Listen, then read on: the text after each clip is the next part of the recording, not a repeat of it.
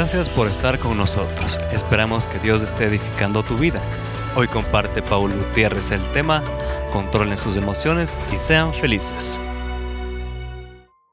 Amén y amén. Puede tomar su lugar, por favor. Venga, mi amor.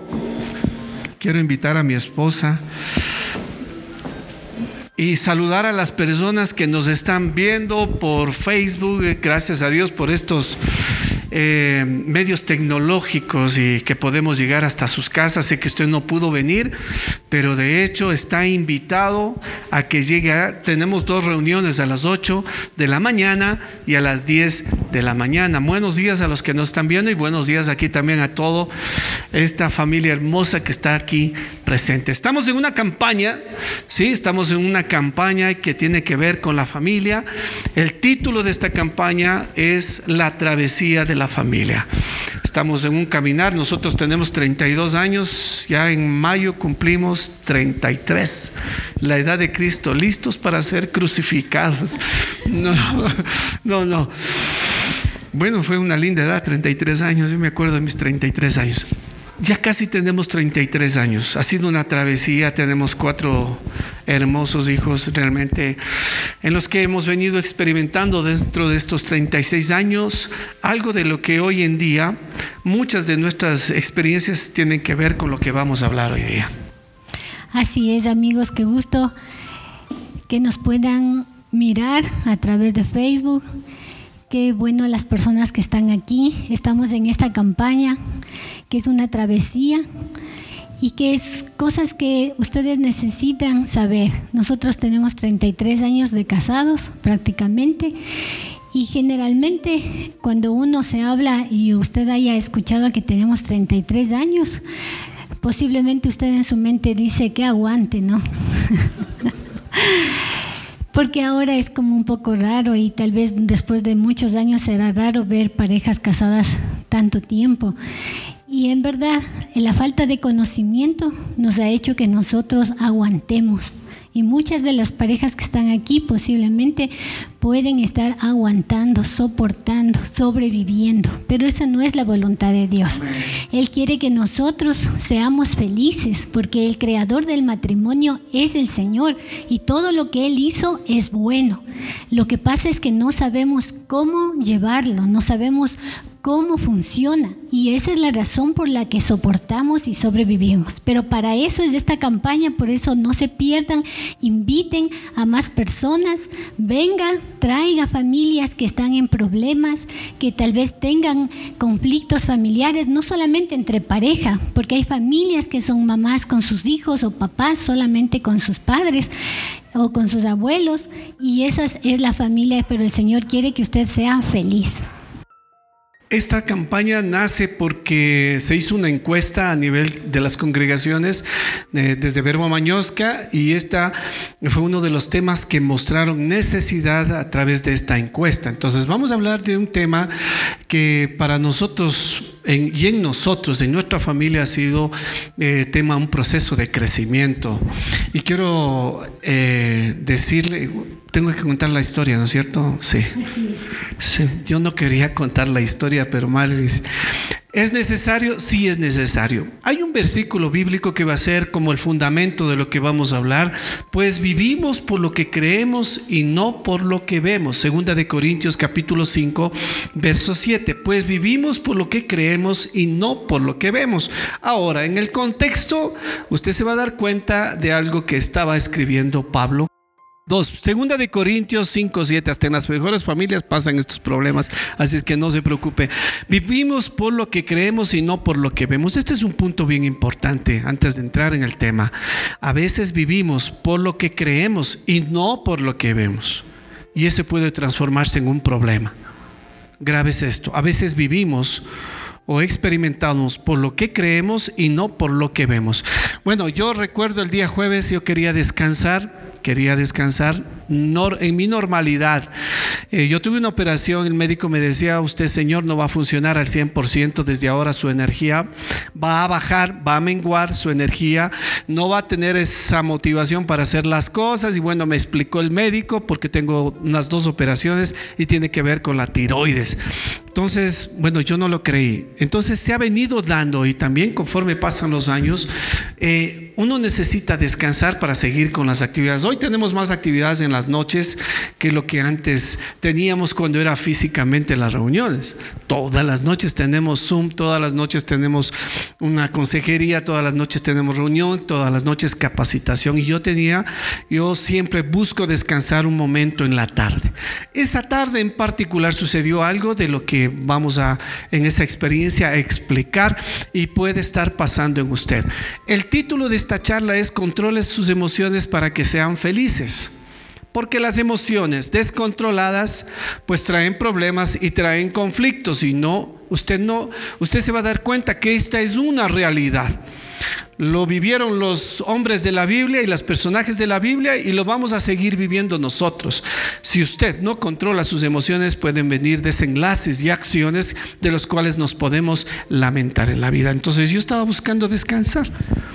Me fui a mi cama, busqué una colcha, estaba tapadito y ya estaba entrando en los brazos de Morfeo cuando escucho bulla y unos risas y conversaciones en alta voz y ja, ja, ja, ja, y tómale y cosas. Y comencé. Y yo quería descansar. Esa era la primera situación. Yo quería tener mi descanso, sabía que tenía las actividades, pero mi mente comienza a tener pensamientos y yo por eso les vamos a hablar acerca de esto.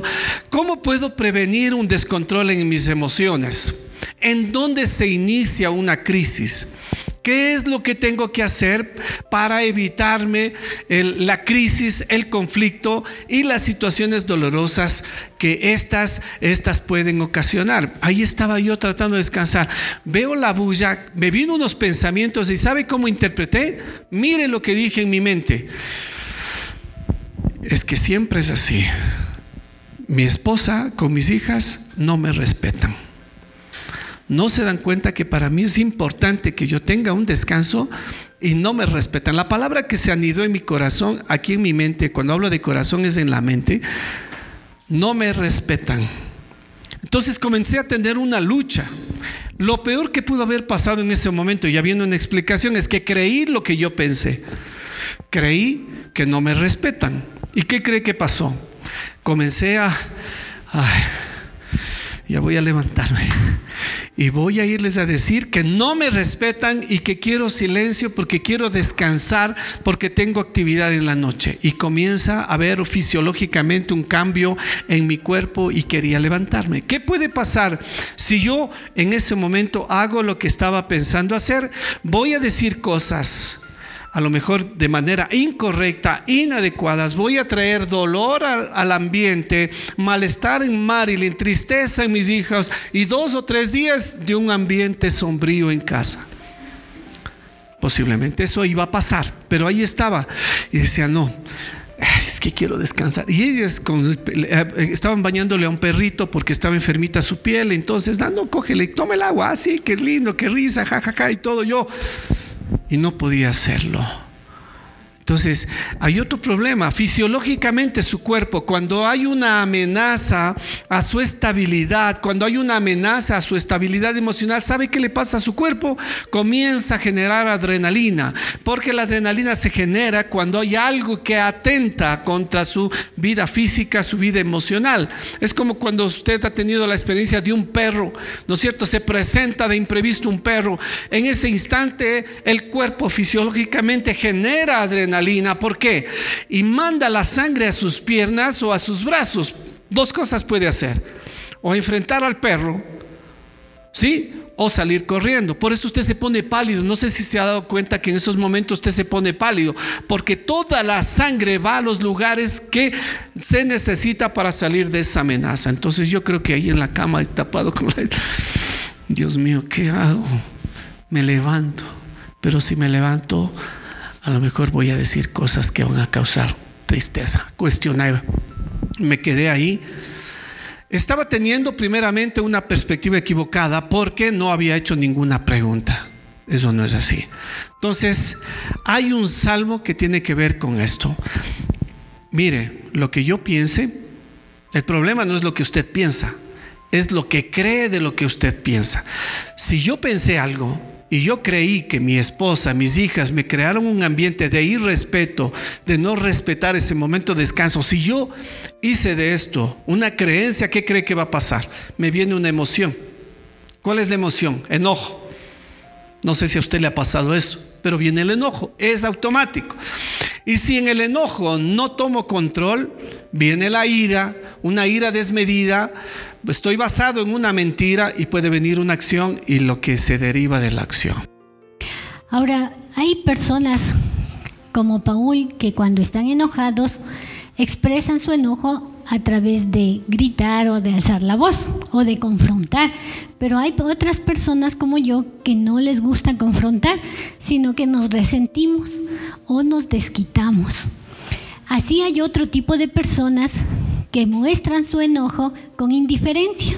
Simplemente se callan y no hablan para nada, no expresan ninguna emoción y se piensa aparentemente que esto no es tan malo y sí es muy malo al igual que el enojo, al igual que el resentimiento, la venganza, o al igual que una persona que esté eh, enojada y diga, ah, yo me voy y se va tal vez a tomar o a bailar o alguna cosa porque está enojado. Se va de la casa. Sí, o se va de la casa, pero se va a divertirse, ¿no?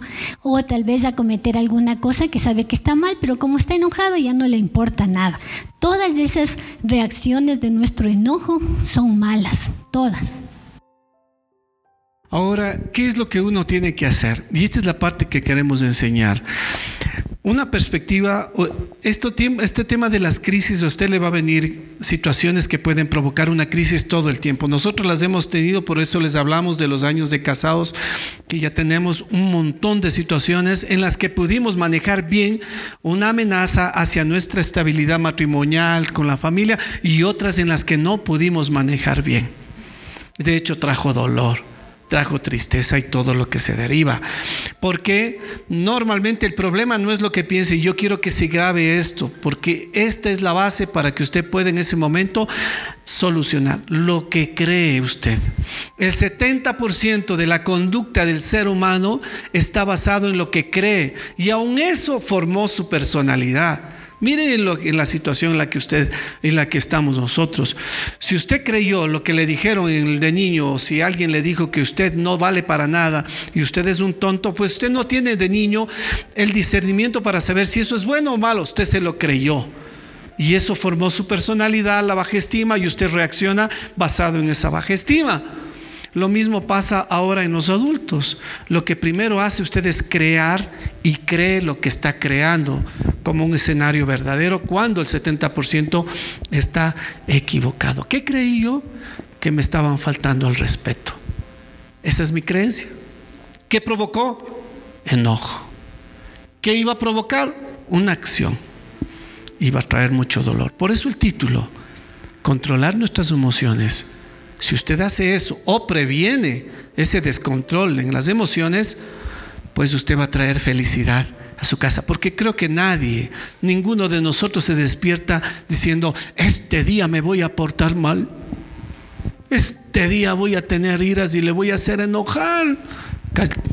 Carlitos le dice, no, este día me voy a levantar para hacerle tener iras a la Nachi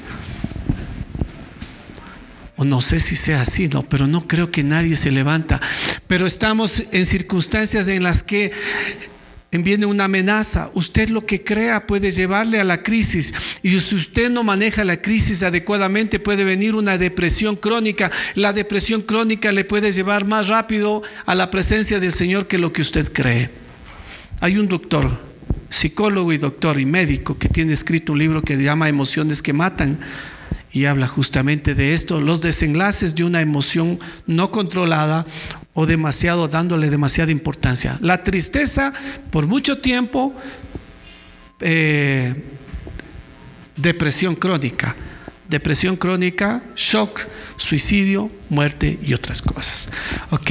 Ahora, eh, si Paul se hubiera levantado en este momento y nos hubiera confrontado o lo que haya pensado hacer, realmente hubiera causado mucho dolor porque yo comencé, a mí no me gustan mucho los, las mascotas, sino solamente los perritos de peluche, pero por mis hijos yo las tengo. Pero ese día, por primera vez en la vida, eh, la perrita estaba enferma. Entonces yo lo que quería, porque habíamos salido y habíamos tenido una mañana muy soleada y estaba con dolor de cabeza, quería irme y acostarme al lado de Paul y porque de noche teníamos actividades, pero lo que hice es me autosacrifiqué. Y yo mismo tomé la iniciativa de decirle a mi hijita que ya no le quería bañar a la perrita, que yo le ayudo. Y mi otra hijita vino teniendo que trabajar también se autosacrificó y le comenzó a bañar a la perrita ayudándome porque veía que estábamos ahí. Entonces imagínense si Paul hubiera venido y nos hubiera hablado. O sea, todas estábamos así estresadas haciendo lo que estábamos haciendo y por más tranquilo que nos hubiera reclamado, nos hubiéramos enojado. Por lo menos yo hubiera dicho, le ven, eso pasa por tener perros. Los perros se van de la casa. ¿Sí o no? O sea, entonces todo tiene malas consecuencias, porque supuestamente solamente iba a ser un mal rato. No, posiblemente iba a ser mucho más de lo que uno se imagina y por eso muchas de estas cosas llegan en realidad a cosas muy graves como el divorcio o la ruptura familiar, ¿no? Hijos que se van de la casa o padres que se divorcian o que viven ahí mismo, pero separados emocionalmente. Dígame usted si no ha vivido una experiencia así. Todos hemos pasado a esto, pero Dios tiene la solución. Dios tiene la salida. Salmo 42, quiero que abra su Biblia si la tiene o encienda su celular y puede llegar. Bueno, esto es un caso muy particular. El salmista no es David en este caso, es el hijo de Coré, dice quien escribe, el hijo de un levita, de un sacerdote, de un levita. Y bueno, eh, empieza con estos versículos. Usted se va a recordar conmigo como el siervo brama por las corrientes de las aguas, así también clama por ti, oh Jehová, el alma mía. Usted recuerda este salmo, es maravilloso. La necesidad de estar junto a Dios, de, tenerlo cerca al Señor, de disfrutar de la presencia de Dios, lo veía en la figura de un siervo que por sed está bramando, está, eh, digamos, teniendo un sonido desde su boca en la necesidad de tomar agua. Ok, pero este salmista tiene algo de lo que nosotros llamamos eh, una equivocada interpretación de los hechos que, estaban que se estaban dando en ese momento. Mire lo que dice el el, verso 5. Más bien, desde los, mi alma tiene sed de ti, oh Dios vivo, ¿cuándo vendré y contemplaré tu rostro? Oh Dios, mis lágrimas han sido mi alimento de día y de noche, mientras me decía cada día, ¿dónde está tu Dios? Ok, él, para él, la interpretación del momento es que si no estaba en el templo, si no estaba en el lugar, porque él recuerda ese peregrinaje para llegar al templo, alabarlo al Señor, si no estaba ahí, pues él y las personas a lo mejor en estas circunstancias le estaban diciendo, ¿y dónde está tu Dios? Para él esas palabras lo trajeron a ese estado de tristeza, de lamentarse, de, estar tremendamente afligido porque estaba en un estado de depresión. Ahí yo lo veo como depresión, estaba realmente angustiado porque creía que solamente, y de hecho ellos lo tenían a lo mejor como liturgia anual y todo, el, peregrinar y estar en el templo, ir a Jerusalén o al monte de Sión, y tenían eso en particular. Pero él estaba en un estado de mucha tristeza. Y lo llama así, mi alma está afligida. Y miren el, salmo, el versículo 5, ¿por qué te has turbado, oh alma mía, y por qué te has asombrado? Yo ahí estaba recostado en mi cama y estaba turbado, estaba molesto, pero el primer paso para que haya una reconstrucción, una restauración de la perspectiva equivocada que estaba teniendo es que usted reconozca el estado emocional en el que está. Estoy enojado. Majito, estoy enojado estaba enojado. Porque si dice, no, usted interpreta que los cristianos no se pueden enojar, yo quiero decirle que eso es una equivocada forma de ver. O que me hacen enojar. O que me hacen enojar. Estoy enojado porque me hicieron enojar, porque me irrespetaron, pero estaba enojado. Entonces, usted debe tener conciencia en ese momento, cuando le venga a situación, una conciencia emocional, decir, estoy así reconozco así, ahí estaba yo, estoy molesto, estoy enojado. Wow. comienzo una, una lucha en mi interior. No es que reacciono ahora como loco, no, no. Que si levanto la voz, que sí puedo decir cosas, sí las digo. Así es. Pero yo ya no soy a lo mejor como antes, un grito y cosas de esas. Ya no lo soy. Creo que Dios ha hecho una obra en mi vida. El salmista hace esto hay un reconocimiento de su estado. Dice el verso 5, mírele al salmista, ¿por qué te has turbado, oh alma mía? ¿Y por qué te has asombrado? Cuestionamientos. Hay un cuestionamiento en... Yo me comencé a cuestionar. A ver, pero como ahorita me viene, ¿no? Estoy, estoy bien en lo que estoy haciendo, estoy pensando bien. ¿Será que ellos me están irrespetando? Y comencé a cuestionar lo que estaba pensando y eso es lo que usted tiene que hacer o sea, no puedes dar más validez a lo que está pensando, sino cuestione. ¿Será que me voy a morir del hambre? ¿Será que no voy a tener para, para vivir? ¿Será que me esto? ¿Será? Cuestione, porque si usted no cuestiona lo que está pensando, usted va a seguir almacenando o fortaleciendo esa creencia equivocada de que se va a morir, de que no va a tener trabajo, de que... Ah, y tantas cosas que pueden venir a nuestra mente. Entonces, lo primero que tiene que hacer es esto, reconocer su estado emocional, reconocer cómo está, no justificarlo, sino reconocerlo, porque si usted no hace eso, pues va a ser terrible. ¿Qué hice después? Lo que yo llamo subir las escaleras. ¿A dónde me fui? A la presencia del Señor. Señor, estoy enojado y sabes que no puedo con este pensamiento. Y comencé en ese cuestionamiento. Ayúdame, yo quiero descansar. Y no me acuerdo si dije voy a hablar después, pero dije, bueno, después se ha de conversar esto y se acabó. Estuve ahí porque solamente quien le puede regular en lo que piensa es Dios. Dios no puede. A lo mejor otra persona, pero ese rato yo no tenía nadie, pero si es Dios. Me fui delante de Dios, decía, Señora, ayúdame, ayúdame, dame fuerzas. Yo no tengo fuerzas, dame fuerzas. Quiero descansar y luego me levanto.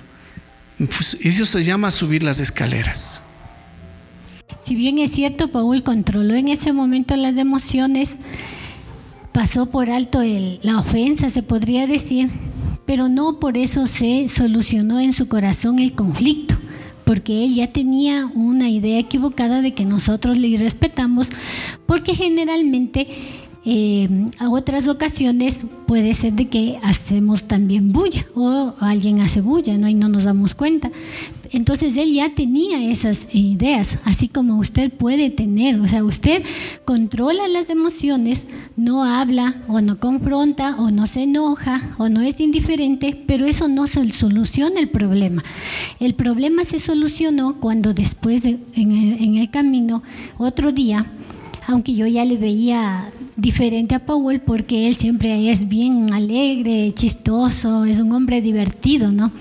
Entonces, como él mismo dice, pero desde ahí él como que ya se apagó. Y un día que estábamos en, la, en el auto me decía, yo quiero preguntarle algo. O sea, ¿por qué usted siempre que yo duermo hace bulla? Entonces yo me quedo así como, ¿qué le, o sea, ¿qué le pasa? Y me manifestó.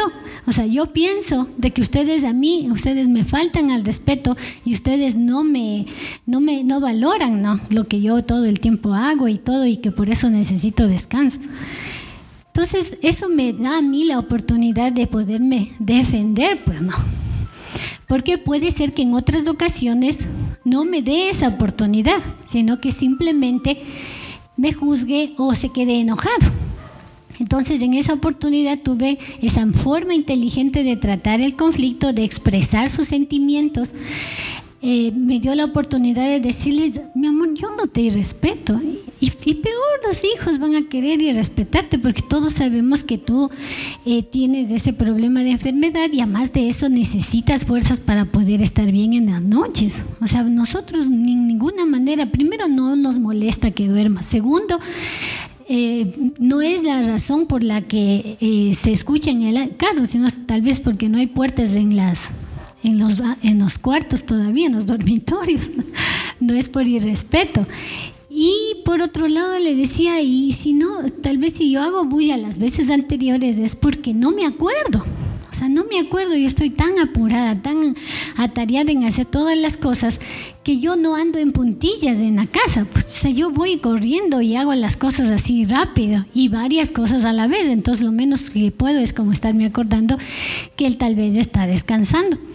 Entonces, eh, eso me hizo entender, ¿no? De que si él actúa, o sea, la forma inteligente de actuar él y de resolver un conflicto ayuda a que las otras personas de la familia también actuemos de una forma inteligente.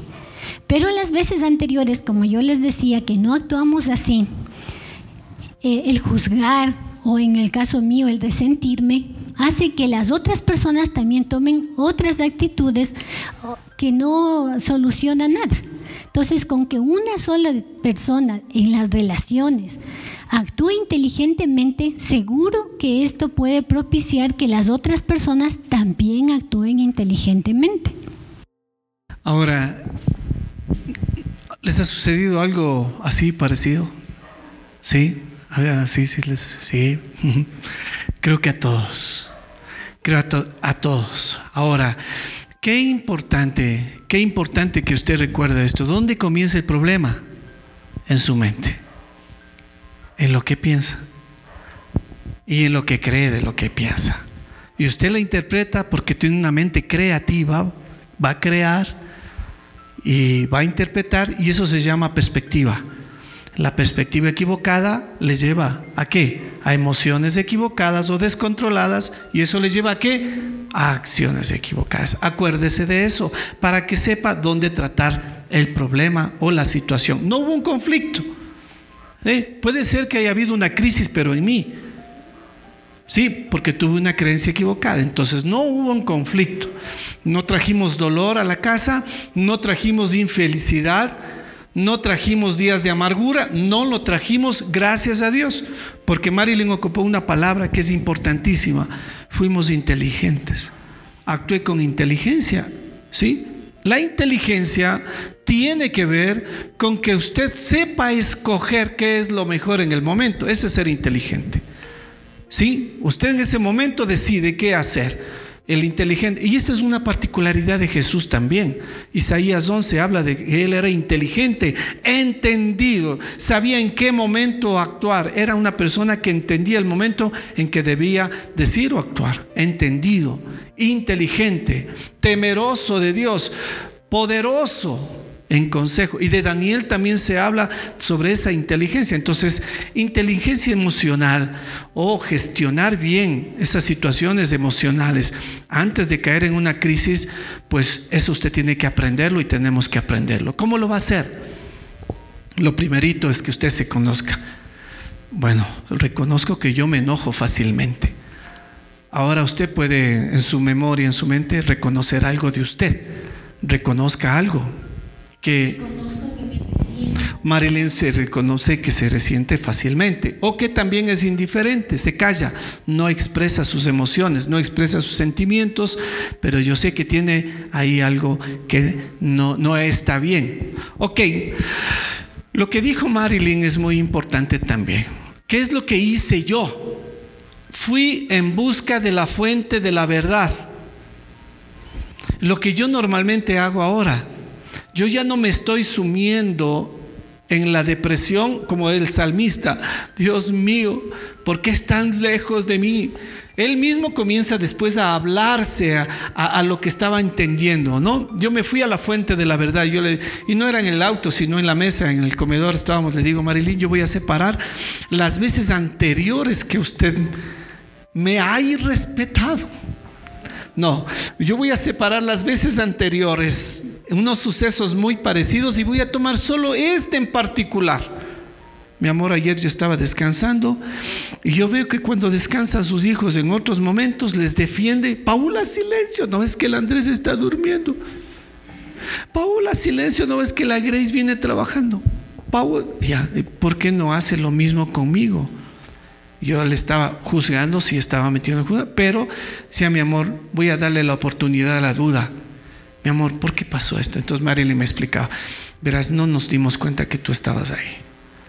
Ah, ya, ya, ok. Entonces, esa es la verdad y yo le creo, porque Marilyn no me está mintiendo. Nunca se dieron cuenta que yo estaba descansando. Es decir, yo estaba enojándome por algo equivocado, una interpretación equivocada. Sí se da cuenta. ¿Le ha pasado eso a usted alguna vez que dice, wow, ¿por qué dije lo que dije? No ha sido lo que yo me imaginé. ¡Qué locura! No sé si le ha pasado a usted eso. Dígame si le ha pasado a usted. Sí, nos ha pasado y le va a seguir pasando si usted no crece emocionalmente y cada vez va en búsqueda de esa inteligencia emocional. Entonces fui a la fuente de la verdad, Marín me dijo, no, sabes que no. Y yo ya hablé con las chicas acerca de que cuando tú estés descansando, ellas no van a hacer bulla porque tú necesitas un descanso. Así es que ya me preocupé de esto y bla, bla, bla. Qué lindo, pero la explicación de ella fue la verdad. Lo que hace el salmista en el Salmo 73, lo que hace el salmista en el Salmo 42, lo que muchas veces hizo David, lo que muchas veces hizo Elías, lo que Jesús hizo en su momento de mayor tensión es ir en busca de la verdad o dentro del propósito del plan de Dios, pues buscar eh, esa razón por la que uno vino a la tierra, estar vivo, propósito y todo eso. Entonces fui a la verdad. ¿Sabe qué hizo esa verdad en mí? ¿Qué cree que hizo? trajo libertad. Y comencé a ser nuevamente el hombre divertido que soy. ¿No es cierto? ¿Por qué? Porque ya no estaba dominado por esos pensamientos. Ah, es que Marilyn, Olguita Marilyn me respeta, no me deja descansar. Salí de esa equivocada perspectiva de la situación, sencilla aparentemente, pero que realmente podía haber traído un conflicto, dolor, rencor, amargura. amargura. El no expresar nuestros sentimientos trae muchas enfermedades, ¿verdad? O sea, ustedes saben que traen enfermedades porque nosotros nos reprimimos tanto, tanto, tanto. Eh, o si no explotamos tanto, tanto, tanto, que le enfermamos a nuestro cuerpo y por eso causa dolor nuestro cuerpo, porque es como que el cuerpo dice, ya no avanzo, o sea, ya no aguanto y se enferma, pero nosotros mismos le enfermamos porque no sabemos cómo manejar los conflictos, cómo manejar las amenazas. Y una de estas formas que queremos que ustedes sepan es que necesitan expresar sus sentimientos, pero para poderlos expresar bien tienen que primero ir delante de Dios. Porque tal vez Paul, para no afectarme cuando fue a la fuente, que fui yo a ver qué había pasado mismo, si es verdad, si le respeto o no le respeto, primero tuvo que hablar con Dios para pedirle que le ayude a dominar, porque puede ser que se reprimió ese momento sus emociones, pero no nada quita que después los pueda desfogar nuevamente, ¿sí?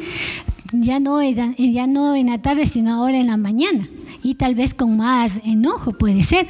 Pero lo primero que uno se tiene que hacer es ir delante de Dios y decirle, Dios mío, ayúdame, o sea, dame dominio propio, ayúdame a controlarme, ayúdame a, poderle eh, preguntar bien. Tal vez en mi caso vuelta es, Dios mío, ayúdame a poder expresar mis sentimientos, a no quedarme resentida. Porque en el caso mío no me gusta confrontar ni me gustan los conflictos. Entonces también le tengo que pedir ayuda al Señor para poder expresar mis sentimientos y para no quedarme enconchada, eh, molesta, resentida, enojada en mi corazón y tal vez después actuar de una manera equivocada, no tratándome de desquitar o de hincarle o de eh, así, cosas feas como siempre. Pero que a todos nos pasa porque todos somos diferentes. Entonces el expresar nuestras emociones pidiendo la ayuda de Dios y yendo a la fuente correcta, eso nos va a ayudar y eso es algo que tenemos que practicarlo porque no es fácil, ¿sí? Sí o no que no es fácil, pero es una forma de no sobrevivir ni de soportar la relación o a la otra persona, porque no solamente es en la pareja, es con todo, es con los clientes, es con los vecinos, es con los líderes, es con los hermanos de la iglesia, es con todos. Con todos puede haber estos problemas y son cosas y recomendaciones que, que tenemos todos que aplicarlos y comenzar a crecer, porque unas veces ustedes lo harán y otras veces no, pero lo debemos seguir practicando hasta lograrlo. Segundo punto en ser inteligentes emocionalmente y tratar esto es eh, dominio propio. Si se conoce, ahora usted va al dominio propio y le llama a su alma, a ver, vamos a actuar así. Voy a actuar como Dios quisiera que actúe. voy a esperar un tiempo, voy a relajarme. Usted si quiere vaya y camine unas tres cuadras y saque a pasear al perrito y todo y vaya dominio propio. Y va a llegar en un momento a hablar sobre el tema, a expresar sus emociones. Si usted no tiene dominio propio, ¿quién le va a dar el dominio propio? El Espíritu Santo. Por eso su relación con Dios, esa íntima y fortalecida relación con Dios, es importantísima. Si usted no tiene una intimidad con Dios, conversa, se autoevalúa con el Señor y se autorregula porque el Señor le va a recordar en su palabra aquellos principios, aquellas formas de actuar de Jesús en diferentes circunstancias en que Él pudo controlar sus emociones con ese dominio propio que venía del cielo. Si usted no tiene una íntima relación con Dios, créame, ¿quién va a autorregularle lo que piensa en sus motivaciones? Si usted mismo tiene ya equivocadas interpretaciones o aún orgullosamente dice, bueno, yo soy así, pues no, ya no, ya no voy a cambiar, no, es la íntima relación, evaluándose. Por eso el Padre Nuestro, muy bien decía el Padre Nuestro, el Señor en toda su oración, cuando Él enseñaba a sus discípulos, decía, perdónanos nuestras ofensas, así como también nosotros perdonamos a los que nos ofenden. Una autoevaluación. En la oración tiene que haber autoevaluación. Jesucristo oraba todo el tiempo, estaba en un contacto con el Padre, no porque haya sido imperfecto, pero él era dependiente de Dios. Lo que me dice Dios, lo que me dice papá hacer, eso lo hago. Lo que padre quiere que yo hable, eso hablo. Entonces, íntima relación con el Señor. ¿Por qué? Porque usted necesita dominio propio que lo da el Espíritu Santo. Tercer punto que usted necesita en medio de actuar con inteligencia emocional es empatía. Ok, yo comencé a pensar, no muy fortalecidamente, o está bañándole a la perrita está haciéndose un sacrificio Marilyn. Yo sabía que estaba sacrificándose porque ella no le gustan las mascotas a Marilyn. Entonces decía, qué tremendo. Y justo comentaba con mi hija, qué tremendo, cómo le ama a la perrita. Porque ella no es muy expresiva con las mascotas. Empático. Si hay alguien aquí y veo una manifestación de enojo y todo, por favor, no juzgue. No le diga que está espiritualmente bajo. No, no, no actúe así, sino comprenda que hay algo que esa persona no lo está sabiendo manejar, entonces usted es empático, se calza los zapatos de esta persona, lo comprende, es compasivo, es bondadoso y hasta puede preguntarle, ¿qué te está sucediendo? ¿Te puedo ayudar en algo? Si se da cuenta cuál va a ser la forma de actuar? Y eso es ser empático. No lo juzgue. Si su esposa, si su esposa está triste, amargada, no, es que te falta oración. No, algo le está sucediendo, algo le está pasando en su interior, en alguna lucha está, sea empático. Cuarto punto dentro de todo esto, esté motivado al cambio. Ok, y la motivación tiene que ver con el propósito que usted tiene aquí en la tierra. A mí me motiva saber que yo tengo, ¿cuál es mi propósito? Hacerle feliz a mi esposa. Qué lindo, ¿no? ¿Usted cree que eso es verdad? Sí. Debería ser esa. Majito, ¿cuál es su propósito aquí en la tierra? Que me haga feliz el... Usted nació con el propósito de qué? De ser feliz y de hacer feliz a los demás de crear un ambiente hermoso, saludable en casa, de alegría, de regocijo. Como ministros de Dios, motivados, yo no quiero perder el propósito por el cual Dios me llamó a la obra. Y a veces estas cosas traen desgracias ministeriales, estas simples cosas, simples y sencillas cosas, una perspectiva equivocada de algún líder o un líder una perspectiva equivocada de mí, porque vio algo, interpretó algo y dijo, resentimientos, amargura, distanciamiento, y se van, y nos vamos. Entonces, qué importantísimo es que usted esté motivado al cambio, a crecer. No, ya se conoce. Dominio propio, empático, que tiene que crecer, pero ahora voy a motivarme al cambio. Señor, voy a cambiar. Voy a hacer que este día sea un día especial para mis hijos, para mi esposa, mi trabajo, para mi jefe, lo que sea empático con eso. Y eso es importantísimo. Yo creo que lo que más me motivó a hablar con Marilyn es justamente eso, de que yo ya estaba trayendo un ambiente medio triste. Entonces dije, no, no, no, voy a hablar con ella y voy a aclarar, voy a la fuente de la verdad. Sí, y eh, la felicidad no solamente nosotros la propiciamos eh, como Paul, con su alegría, con sus chistes, con sus bromas, a veces con sus burlas. Eh, también nosotros, saben que la burla muchas veces para el abuso, ¿sí? A veces cuando él se burla de ciertos abusos que yo ya tengo, es como que yo ya me paro o sea, yo ya dejo de hacerlo. Entonces sí, son características de Dios, porque el Señor también se burla, ¿verdad? Ahí dice que Él se burla de los impíos. Eh, son características que Él tiene y yo tal vez no propicio así, pero yo propicio felicidad estando estable. Sí, de esa manera yo propicio felicidad a mis hijos. Cuando ellos me ven llorando, triste, amargada o callada, entonces propicio una ruptura en la relación.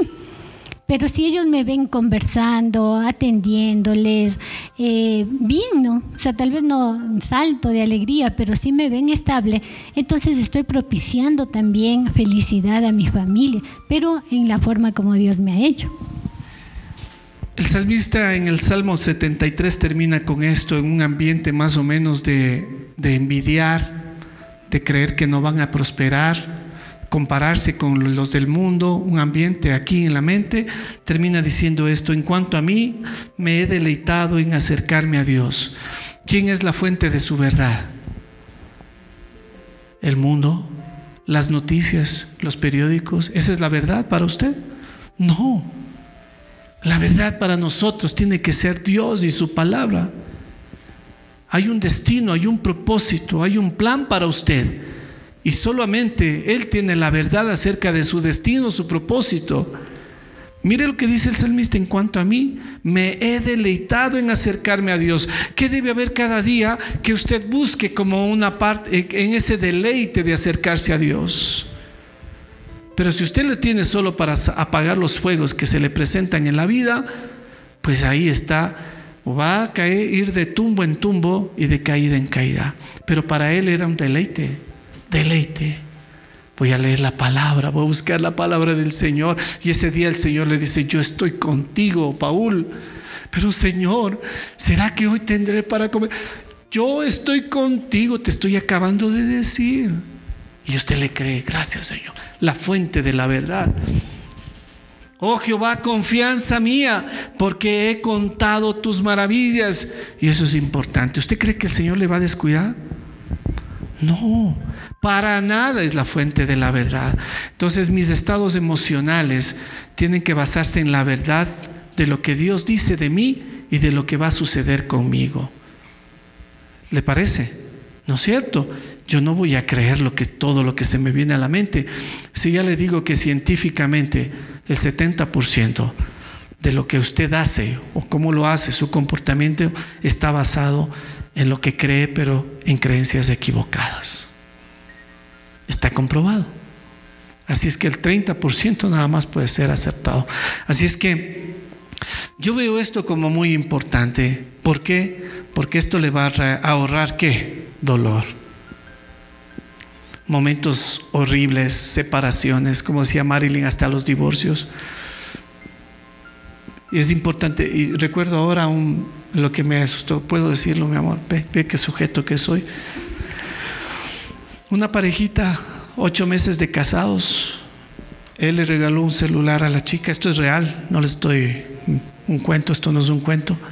Ocho meses la chica estaba sentada en una mesa por ahí con el celular, el esposo estaba paradito por acá viéndole lo que hacía, creo que le dejó mal ubicado, se le cae el celular, se cae el celular, él dice, eh, como, como que le reclama por qué le puso el celular así.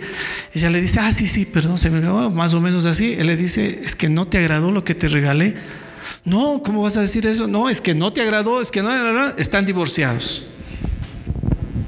Porque eso se derivó en cuestiones de gritos, de peleas, es que no me quieres porque no me quieres, es por eso que no, no aprecias lo que yo te doy y él también le dijo otras cosas y ella también le dijo, entonces ya las emociones descontroladas, acciones equivocadas, están divorciados.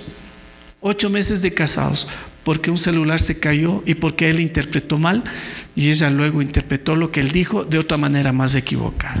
posiblemente esto, en ese caso de esta pareja, ya venía pasando sino que él tal vez se quedaba callado, pero no manifestaba sus emociones, ¿sí? Entonces, por eso en esta mañana quisiera que nos pongamos de pie y cada uno de ustedes sabe en qué área el Señor le está hablando, qué área usted tiene que poner delante del Señor para que tenga dominio propio y está causando estas molestias en las familias, ¿sí? en esta travesía familiar. Yo quiero decirles también a los que me están viendo a través de, de estos medios, el Facebook, esto es real. Por eso le pusimos este nombre. ¿Sí? Emociones descontroladas van a traer infelicidad. Buena administración de las emociones, dominio propio, van a traer felicidad. Parece tema de cuento, pero es real. Entonces usted, los que me están viendo, los que estamos aquí presentes, tómela en serio esto. Va a ahorrarse mucho dolor, va a ahorrarse muchos momentos tristes y muchas desgracias en el camino y a lo mejor, y hasta creo que usted va a ahorrarse muchas enfermedades. Entonces, yo quiero que cierre sus ojos allá, los que me están viendo en Facebook, denme un tiempo con usted ahí de calidad. Cierre sus ojos un momento, porque le vamos a pedir al Espíritu Santo que se revele y que revele en nosotros. En este reconocer que sí tenemos debilidades, descontrol, y dígaselo a Él, Señor, si, si tengo miedo, tengo temor, dígaselo a Él. Él quiere escuchar, sí, yo tengo, yo soy así, yo soy iracundo, yo tiendo a gritar, yo tiendo a lanzar las cosas, lo que usted, pero sea real, honesto y transparente con el Señor, porque viene el Espíritu Santo y yo sé que Él va a poner poder, el querer como el hacer en usted. Piense un momento, tenga un minuto ahí con el Señor a solas. Yo veo a Jesús antes de ser crucificado. Yo veo a Jesús antes de ser crucificado viviendo un momento de tensión tremendo. Pidió que lo ayuden en oración. Él necesitaba tener intimidad con Dios para que Dios regule ese momento de tensión y de temor a ser sacrificado y todo lo que cause ese dolor. Pero había un propósito en Jesús. Pero Él busca la intimidad como usted y yo debemos buscar la intimidad con Dios para que el Señor ponga claridad sobre la forma en que piensa. Señor Jesús, aquí estamos totalmente transparentes. Hemos causado dolor, nos lo han causado también pero ahora voy a hablar de mí. He causado dolor por el hecho que me dejo dominar de creencias equivocadas. Creer que mi esposa es así cuando no es verdad. Creer que pasó eso por esto cuando eso no es verdad. Señor, aquí estoy. Aquí estoy, Señor. Yo quiero ser feliz y hacer feliz a los de mi familia. Yo quiero ser feliz y hacer feliz a los que están a mi lado. Si usted desea pedir perdón, pídaselo al Señor, porque parte de la oración es pedir perdón. Perdona nuestras ofensas. Perdónanos. Perdónanos esas creencias equivocadas, erróneas, absurdas que nos llevan a cosas peores, Señor. Perdónanos. Dios mío, yo quiero decir como el salmista, deleitarme a tu lado todos los días, no religiosamente, sino porque te necesito, Señor, te necesito conmigo, así como Jesús en ese momento de tensión te necesitaba con tanta desesperación que aún pidió ayuda en oración. Ahí estaba contigo, se deleita contigo y trajo convicción en el propósito que debía cumplir. Así es. Señor, necesito de tus fuerzas. Pon el querer como el hacer, Señor, porque yo en mis fuerzas no puedo. No puedo con mi enojo, no puedo con esta expresividad del enojo, no puedo.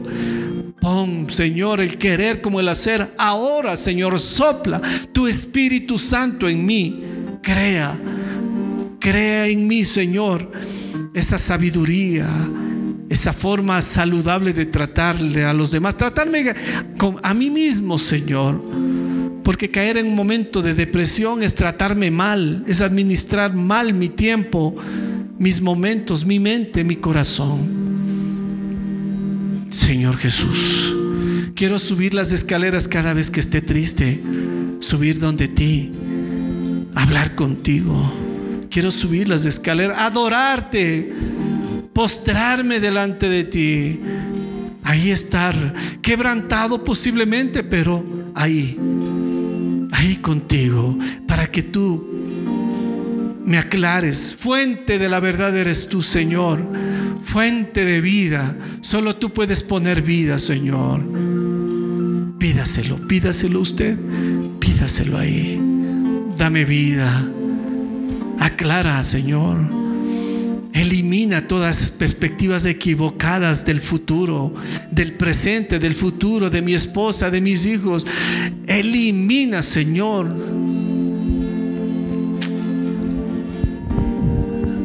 Soy libre. En tu nombre soy libre.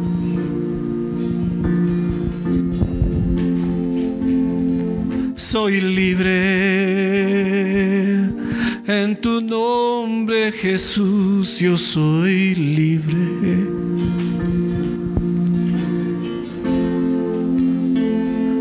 El poder, lo que puede hacer tu Espíritu Santo, hazlo hoy. Hazlo, díselo al Señor lo que puede hacer, lo que yo no puedo hacer. Hazlo y cree en mí, hazlo. Señor, pedimos perdón por nuestros padres, Señor, porque si nosotros actuamos así, posiblemente es porque vimos que ellos actuaban de esta manera y se hizo un hábito también en nosotros, Señor. Por eso en esta mañana te pedimos perdón por esas formas con las que ellos dañaron también nuestro corazón al actuar de así en casa y nosotros heredamos o les juzgamos a ellos. Te pedimos perdón, Señor, por haberles juzgado a nuestros padres.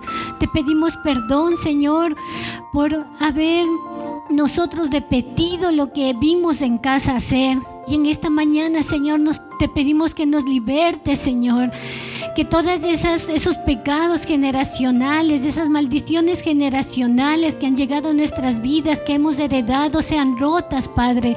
Queremos hacer tu voluntad, queremos hacer felices y ser felices en nuestra familia, pero te pedimos que nos perdones, Señor, y que les perdones a nuestros familiares, abuelos, tal vez, o tíos que han cometido esto, Señor, que no te agrada y que trajeron dolor a las familias, Señor.